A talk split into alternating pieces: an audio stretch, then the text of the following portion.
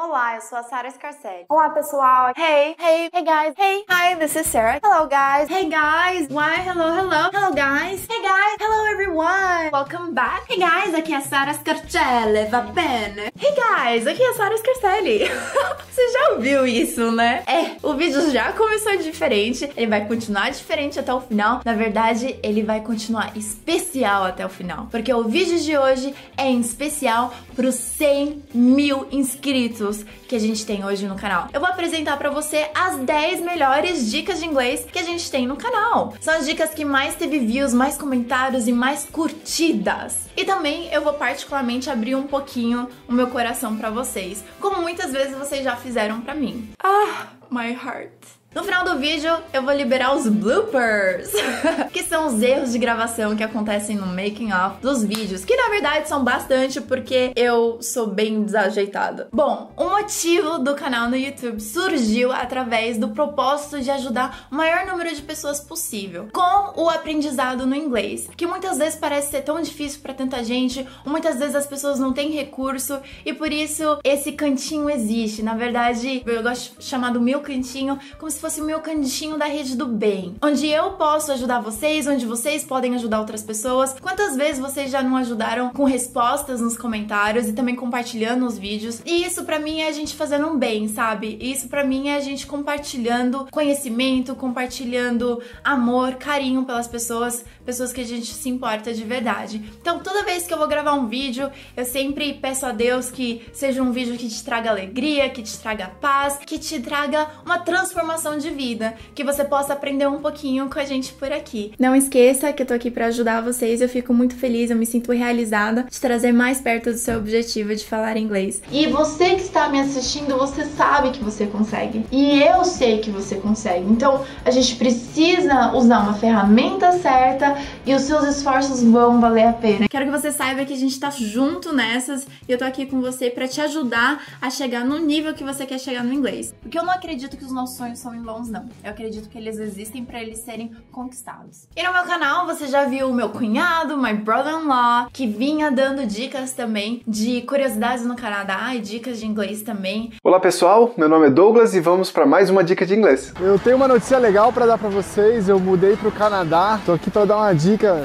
interessante do, do como que funciona aqui as coisas. Além dele, eu também já trouxe a minha irmã, a Talita. Fiz uma super entrevista com ela. Na verdade, a gente percebe percebe que a gente tem sido usado para ajudar a transformar vidas. E é isso que mantém a gente nesse foco, né? De saber que a gente está chegando no objetivo. A gente viu o meu pai, Mr. Scarcelli, que também fala bastante sobre o aprendizado do inglês. Mas se você buscar do jeito certo, vai funcionar. E faz mais ou menos um ano e meio que eu venho entregando dicas de inglês para vocês, que eu venho te dando dicas de pronúncia, construção de frases, várias outras formas que você pode fazer para melhorar o inglês que você tem hoje. Inclusive, eu selecionei as 10 melhores dicas de inglês que o canal já fez até hoje. Vamos assistir? E aconteceu um episódio desses que eu tava abrindo meu coração, sendo completamente motivadora, falando o quanto é difícil, mas inspirador poder encher os sapatos de alguém. E ficou aquele ponto de interrogação. O que encher os sapatos de alguém? Na verdade, isso existe, só que não no português. Existe em inglês, significa to fill someone's shoes. É admirar alguém tanto que você quer ser tão bom quanto ela eu já quero te chamar a atenção para uma palavra que eu não quero que você pronuncie errado, porque se você pronunciar errado, você estará xingando em inglês. Praia em inglês é beach. O xingamento é bitch. Repita comigo: beach. Não repita comigo: bitch. E hoje eu tô com uma convidada super especial. O nome dela é Helena. Hello. E ela veio ajudar a gente com essa aula de hoje sobre as diferenças entre as pronúncias do inglês americano e o inglês britânico. British. Ela pronuncia bastante o T. Então, water fica water. E garrafa, bottle. Bottle. Garrafa d'água, water bottle. Water bottle. Ai, que lindo! A gente conhece o famoso so-so e o famoso more or less, mas existem outras respostas que são mais comuns e que eu quero te incentivar a usá-las da próxima vez que você for usar o mais ou menos como resposta. Então, por exemplo, assim, você tá cansado? Are you tired? Se você quiser responder mais ou menos, uma opção para você é sort of sort of. Juntos, ele tem esse som do sort of ou do sorta, que é como se fosse um A no final. Outra resposta que você pode dar é kind of. Então você pode falar ou kind of ou kinda, também com A no final. E sobre a dica que eu trouxe hoje é justamente sobre o vocabulário sick, que se escreve S-I-C-K, sick. Só que você não faz aquele som de I. A gente vai fingir que tá escrito com E. Sick. One more time. Sick. Pode significar doente, que a maioria já conhece, algo doentio, ou nojento, algo extremamente irado, super legal, ou simplesmente o cansaço e a irritação de alguma coisa. Pense só na seguinte situação. Sarah, how did you think of that? I was talking to so and so and he gave me that idea. Uma falou: "Sarah, how did you think of that?" Sarah, como que você pensou nisso? E a resposta foi: I was talking to so and so and he gave me that idea. Eu estava falando com fulano. That's it. So and so significa fulano em português. A resposta foi: Ah, eu tava falando com fulano e aí ele me deu essa ideia ela diz respeito a você ou você que conhece alguém que é uma pessoa bem-humorada, uma pessoa alta astral, pra cima, uma pessoa alegre, otimista. Se você é uma pessoa assim, você é upbeat.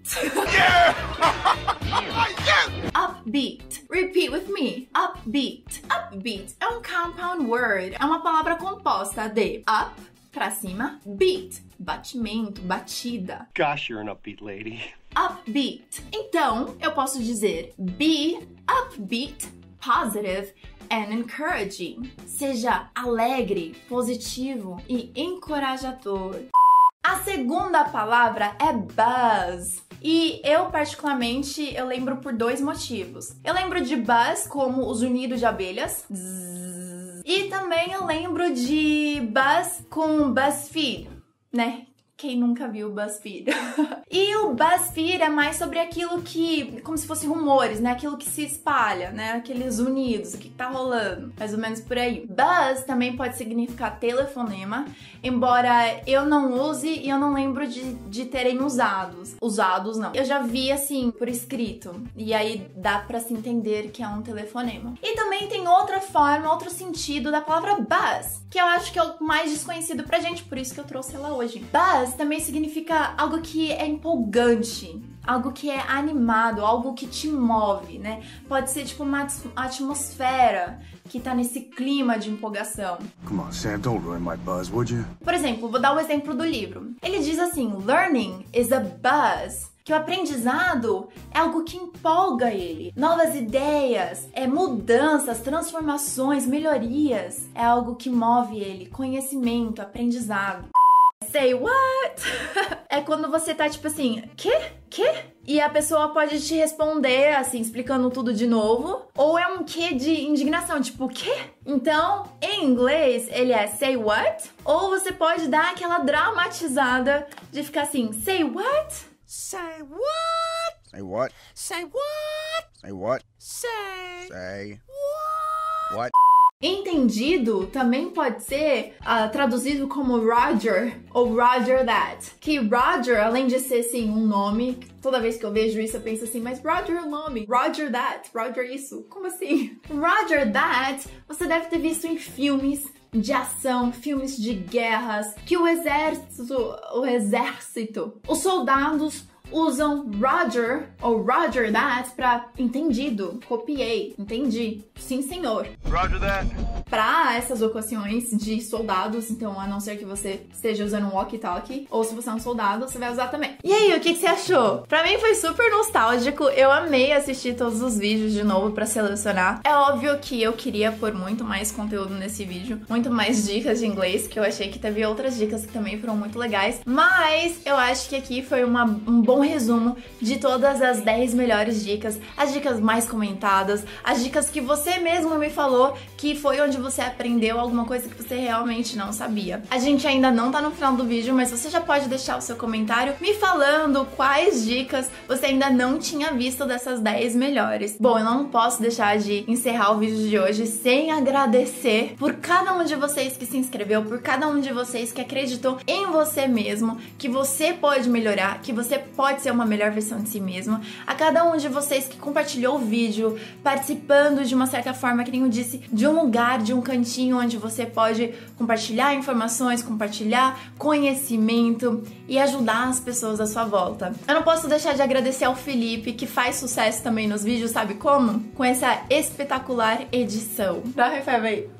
Yeah! Também quero agradecer ao Teacher Thiago, que além de também ter participado no canal com algumas aulas que ele postou aqui, também quero agradecer pela divulgação que ele sempre faz do canal. Ah, e eu tenho uma novidade. Agora eu também tenho uma caixa postal. Então, se você quiser enviar alguma coisa, se quiser uma outra forma de contato, você pode me escrever, você pode enviar pela minha caixa postal também, que eu vou deixar na descrição do vídeo. É isso aí, thank you so much. Love you all, and I'll see you soon. Bye! Yes!